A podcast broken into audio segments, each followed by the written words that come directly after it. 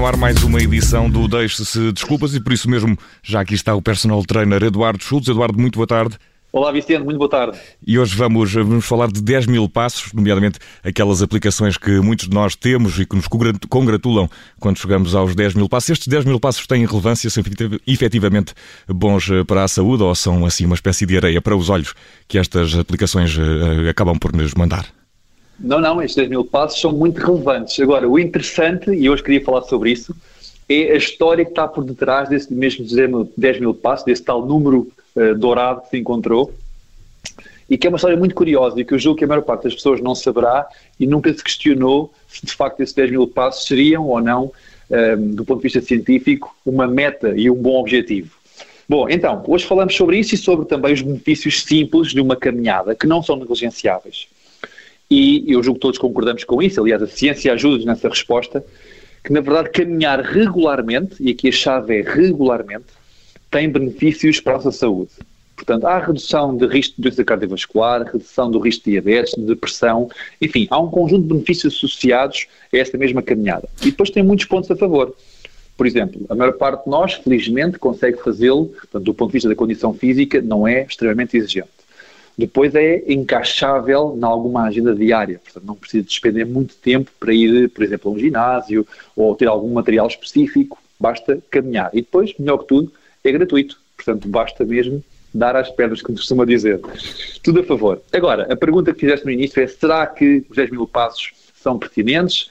É necessário mesmo chegar a esse número ou com mais ou com menos há benefícios? E a verdade, Vicente, é que há benefícios também com menos do que 10 mil passos e até com mais de 10 mil passos. Agora, a história por trás é que é muito engraçada, porque isto foi popularizado por uma simples, uma simples razão. Foi uma campanha de marketing pura e simplesmente para vender pedómetros, para vender contadores de passos. Foi uma campanha de marketing feita em Tóquio, na altura por ordem dos Jogos Olímpicos de 64, e ficou conhecido por isso. Agora, mais tarde vieram-se de alguma forma a aperfeiçoar e a aprofundar um bocadinho os conhecimentos sobre os benefícios dos 10 mil passos e aí já se chegaram conclusões muito interessantes. No caso foi na Austrália, foi um programa governamental australiano que tentava motivar as pessoas a praticar mais exercício físico e o que é que concluíram? Bom, para já isto refere-se, na altura, refere-se às médias australianas e concluíram que, em média, os seus habitantes percorriam em média os tais 7.500 passos por dia. Então, como há diretrizes internacionais, as guidelines, no que diz respeito à saúde, que afirmam que para haver benefícios poderá ser praticado exercício físico durante 30 minutos por dia, percebeu-se que estes tais 30 minutos refletidos em caminhada dariam mais ou menos entre 3 mil a 4 mil passos. Ora, se a média já andava 7.400 ou 7.500 passos, somados os 30 minutos de caminhada, entre os 3 mil e os 4 mil, chegaram então aos 10 mil, como sendo parte de um programa de saúde pública na Austrália. E foi a partir daí então que se começou a estudar um bocadinho mais o benefício dessa mesma caminhada. Agora, naturalmente que não serve para todos, não é? Porque repara, se há populações menos ativas, claro que sim. Se há, porventura, empregos mais sedentários e que não permite que a pessoa se movimente tanto durante o dia, naturalmente também. E, portanto, estes 10 mil não caberiam na média de todas as pessoas. Mas é, de facto, uma boa meta. Agora, o interessante perceber é que também há benefícios com menos do que isso. Nomeadamente, percebeu-se por estudos vários que quem daria 5 mil passos, por exemplo, tinha já uma diminuição grande do risco de doença cardíaca. E até no caso das mulheres em particular, quem daria mais de 5 mil passos via muito reduzido o risco de obesidade e de pressão arterial elevada. Portanto, ou seja, se nós somarmos só, e o só aqui não é irrelevante, os tais 30 minutos de caminhada, os tais 3 mil a 4 mil passos e um pouquinho mais, já temos aqui bons benefícios. Portanto, é caminhar. Eduardo, estamos aqui a falar de caminhadas e dos seus, dos seus benefícios. Já percebemos que 10 mil passos ainda melhor, mas se for um bocadinho menos, também uh, os benefícios também uh, uh, se, se, fazem notar. Mas aqui, relativamente a questões ligadas à perda de peso, à construção de músculo, a caminhada pode ser, pode ser um meio eficaz ou para isso é mesmo preciso outro tipo de exercício mais específico?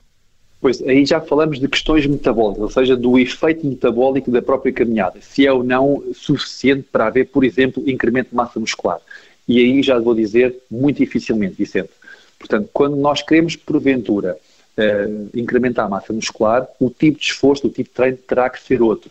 nomeadamente trabalhar com resistências, seja com o nosso próprio peso corporal, os tais exercícios calisténicos, seja com movimentação de pesos, nomeadamente os halteres, umas barras, seja o que for, e por isso, naturalmente, que um ginásio terá uma função ao nível do treino de força um bocadinho mais completa. Em relação, uh, perguntaste-me tu em relação à redução de peso. Pois bem, aí já, já são outras, outras uh, formas de, de, ver o exercício da caminhada. Se porventura for um pouquinho mais intenso ou um bocadinho mais duradouro, pode ter esse mesmo benefício. Ok? Portanto, não é certo que o tenha, porque depois cada corpo reage de forma diferente, mas pode acontecer aqui, uma pessoa que é totalmente sedentária e começa a caminhar, pode ter aqui um incremento de, de, de gasto calórico suficiente para começar um processo de perda de peso. Portanto, pode e tem, também a ver, e tem também a ver, Eduardo, com, com a intensidade da caminhada, não é? Eu recordo-me, não, não sei se estou, se estou em erro ao dizer isto, mas há, desconfio que as pessoas que praticam o dito trekking uh, uhum. tenham, tenham, tenham uma, uma, despendam mais energia do que uma pessoa que caminhe por simplesmente uh, numa rua de uma cidade. Sim, naturalmente, até porque o trekking implica, na maior parte dos casos, implica relevo. subidas, relevo e implica altitude e, portanto, o tipo de esforço é completamente distinto. E sim, terá, tem que ter uma condição física já um bocadinho diferente para fazer um, um bom trecho de trekking de forma confortável. Uh, e, portanto, sim, aqui a relação da intensidade com a duração do esforço são duas variáveis que, que acabam por ter muita influência naquilo que é o resultado que a pessoa possa pretender. Em relação aos 10 mil passos, depois, naturalmente, como disse há pouco, concluiu-se em vários estudos também que tinha benefícios numa relação direta do género quanto mais melhor. Ou seja, quanto mais espaço nós dermos, melhor seriam os resultados. E relativamente ao desgaste, é possível uh, o desgaste físico por andar é, é assinalável ou, ou, temos capacidade para, para aguentar muito mais do que esta pergunta talvez não faça grande sentido, mas é possível desgaste físico através de, de, caminhadas? Por exemplo, uma ida, uma peregrinação até Fátima, é capaz de desgastar fisicamente de, forma, é de formas irrecuperáveis? É muito desgastante, Vicente. Quem não está habituado a caminhar, o impacto da caminhada eh, mais uma vez, não é de todo negligenciável. Okay? E, portanto, há que haver até um preparo muscular para fazer caminhadas com outro tipo de volume. Quando digo volume, digo de duração. Um, e, portanto, sim, uma peregrinação é muito exigente. Aliás, é, é uhum. É muito comum ao longo do, do, trajeto haver várias, vários postos de, de alguns cuidados médicos para que as pessoas possam recuperar.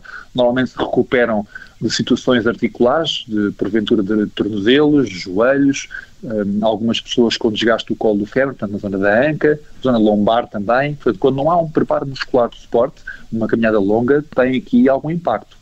No caso da peregrinação, depois há outros pormenores, por exemplo, a questão dos pés, sofrem muito com o calçado, ficam, normalmente ficam umas quantas bolhas, Uh, e torna-se muito desconfortável depois caminhar assim.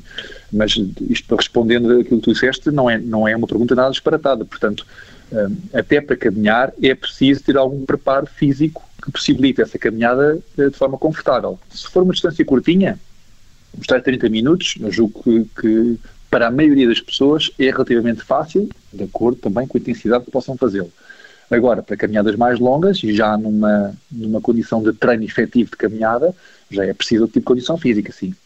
Eduardo, fica por aqui o deixe-se desculpas desta semana. Muito obrigado por te ter juntado a nós mais uma vez. Próxima quinta-feira, novo encontro marcado. Até para a semana, Eduardo. Obrigado também, Vicente. Só para, para terminar, se me permites, dizer o seguinte: em relação aos 10 mil passos, a grande vantagem é aqui. Olha, é muito fácil memorizar.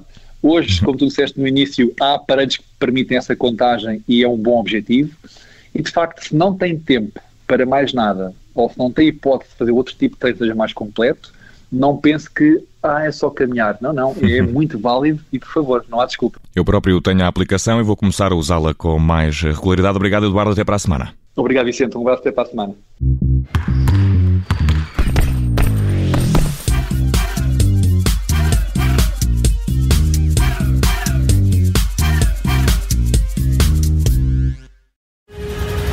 Obrigada por ter ouvido este podcast. Se gostou, pode subscrevê-lo, pode partilhá-lo e também pode ouvir a Rádio Observador online em 98.7 em Lisboa e em 98.4 no Porto.